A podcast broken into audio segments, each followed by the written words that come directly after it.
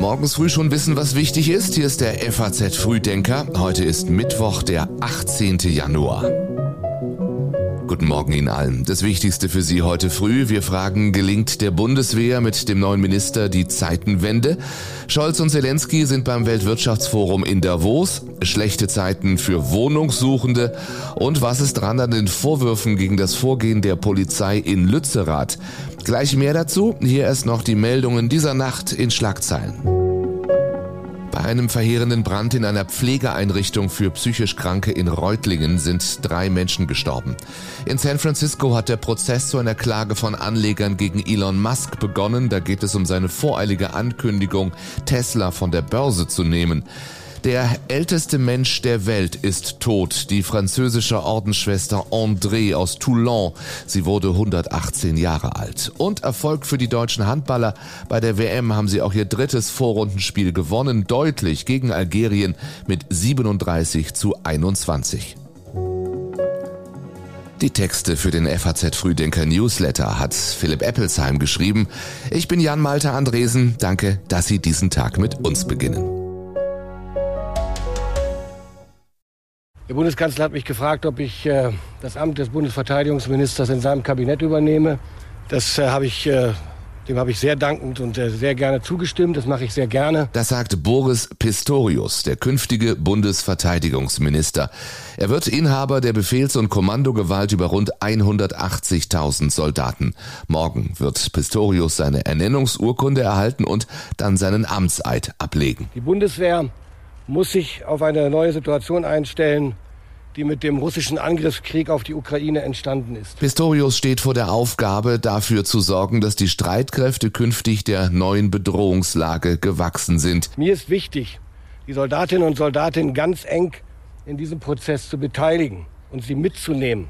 Und die Truppe kann sich darauf verlassen, dass ich mich, wann immer es nötig ist, vor sie stellen werde. Gleich nach seiner Vereidigung wird er bei internationalen Begegnungen wie der Konferenz auf der amerikanischen Luftwaffenbasis Rammstein auftreten. Dort soll es unter anderem um die Lieferung von Kampfpanzern an die Ukraine gehen. Boris Pistorius ist 62 Jahre alt.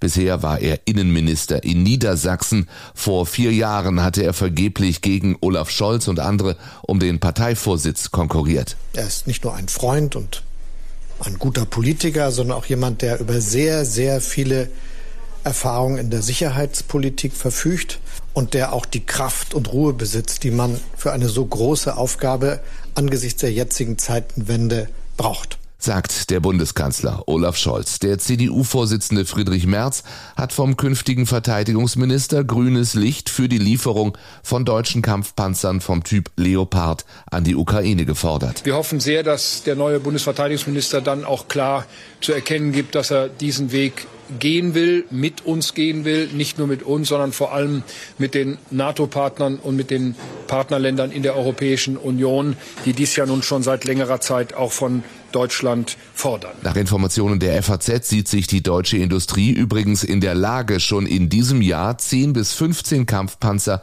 des Typs Leopard 2 an die Ukraine zu liefern. Auch wird derzeit wohl erwogen, dass Deutschland 29 Leopard 2, die eigentlich für die Slowakei und die Tschechische Republik bestimmt sind, ebenfalls der Ukraine zur Verfügung zu stellen. In Davos wird heute das Weltwirtschaftsforum fortgesetzt.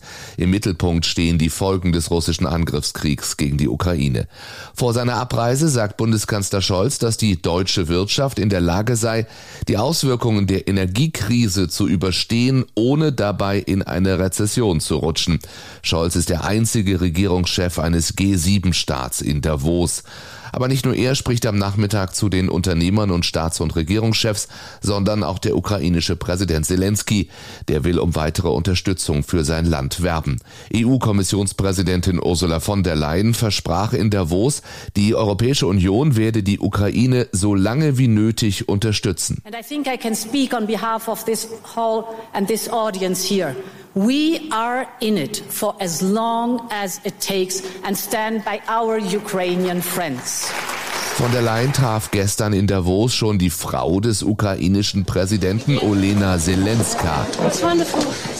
Diesem Video, das die Begegnung der beiden Frauen zeigt, stellte von der Leyen auf Twitter die Botschaft voran, die Solidarität der EU mit der Ukraine wird immer stärker. Was ist dran am Vorwurf der Polizeigewalt in Lützerath? Klar ist, am Samstag war die Situation eskaliert. Eine größere Gruppe überwiegend Vermummter versuchte, den um Lützerath gezogenen Doppelzaun zu durchbrechen.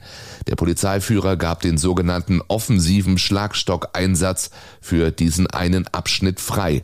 Reizgas kam zum Einsatz und später in der Nähe der gefährlichen Abbruchkante auch Wasserwerfer.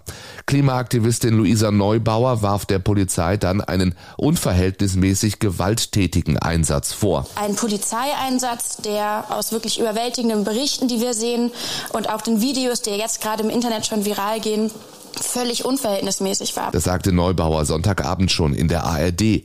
Der nordrhein-westfälische Innenminister Herbert Reul dagegen bezeichnete den Einsatz als professionell und er kritisierte noch einmal die Gewalt vereinzelter Aktivisten auch vor der Demo am Samstag. Seit der Beginn der Räumung kam es zu Molotow-Cocktailwürfen, Farbbeutelbewurf, Brandstiftung von Einsatzfahrzeugen, es ist einfach unvorstellbar. Diejenigen in der Polizei, die sich darum kümmern, zwischen den Gruppen zu vermitteln, deren Auto wird angezündet. Fällt mir nichts mehr zu ein. Der Hamburger Polizeiforscher Raphael Beer ist sich nach seiner bisherigen Videoauswertung sicher, es gab keinen kollektiven oder gar angeordneten Gewaltexzess.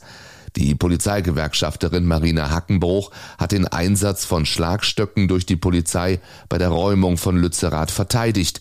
Die Polizei habe die Möglichkeit, durch Androhen oder Ziehen des Schlagstocks ein Durchbrechen der Barrikade zu verhindern, sagte Hackenbruch, die stellvertretende Vorsitzende des Bundesdeutscher Kriminalbeamter ist, der FAZ.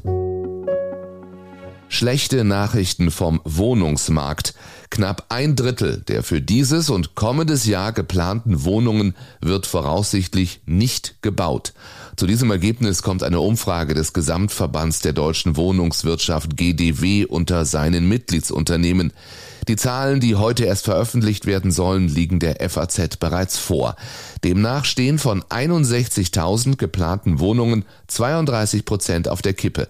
Ein Drittel der Befragten gab an, seine Neubaupläne komplett streichen zu wollen. Beängstigend ist die Tatsache, dass sich einfach nichts tut, dass nicht wenigstens mal ein bisschen Push in den Wohnungsbau reinkommt, sondern im Gegenteil, anders als vorher prognostiziert, noch weniger Wohnungen gebaut werden, als man das vorhatte und als man das eigentlich berechnet hat. Das sagte der Präsident des Deutschen Mieterbunds Lukas Siebenkotten dem ZDF. Die Gründe für gestrichene Baupläne sind vielfältig. Die Zinsen für Baukredite sind innerhalb weniger Monate auf knapp vier Prozent gestiegen. Auch die Preise für Baumaterialien sind in die Höhe geschossen. Außerdem hat die Bundesregierung die KfW-Förderprogramme für einen Haustyp eingestellt und für andere die Richtlinien verschärft. GDW-Verbandspräsident Axel Gedaschko sagte der FAZ, eine Verkettung von historisch schlechten Baubedingungen und eklatante Fehler der Regierung ließen den bezahlbaren Wohnungsbau aktuell dramatisch einbrechen. Dabei hat die Ampelkoalition angekündigt, dass 400.000 Wohnungen im Jahr entstehen sollen, 100.000 davon Sozialwohnungen. Und noch im Herbst hatte der Kanzler das bekräftigt. Wir halten an dem Ziel fest. Das muss ausdrücklich gesagt werden. Wir wollen diese Zielsetzung verfolgen und die Wohnungsbauzahlen auf diese Größenordnung steigern. Gerade auch, wenn jetzt die Zeiten viel schwieriger werden, um das Ziel zu erreichen, ist es richtig, dass wir das tun. Nun sagt der Präsident der Wohnungswirtschaft, mittelfristig werden bundesweit eher nur 200 statt 400.000 Wohnungen pro Jahr entstehen. Axel Gedaschko warnt vor einem Drama für Wohnungssuchende. We just did, you know, what we could. Wir haben Songs geschrieben, so gut wir eben können, und wir haben sie aufgenommen, so gut wir eben können. So hat ABBA-Star Björn Ulveus sich mal den ABBA-Erfolg erklärt. Jetzt hat er mit der FAZ gesprochen. Über Liebe und Trennung, über die Hoffnung, auch im Alter noch viel zu bewegen und über eine Hütte am Meer. Die liegt auf einer Schäreninsel namens Vixö. Dorthin, erzählte uns Björn Ulveus, zog er sich im Sommer mit mit Benny zum Songschreiben zurück. Der war morgens der Erste und saß am Klavier. Ich hörte ihn, machte Kaffee und kam mit meiner Gitarre dazu. So war es wirklich, sagt Björn Ulveus. Und dass so auch dieser Hit entstanden ist, Dancing Queen.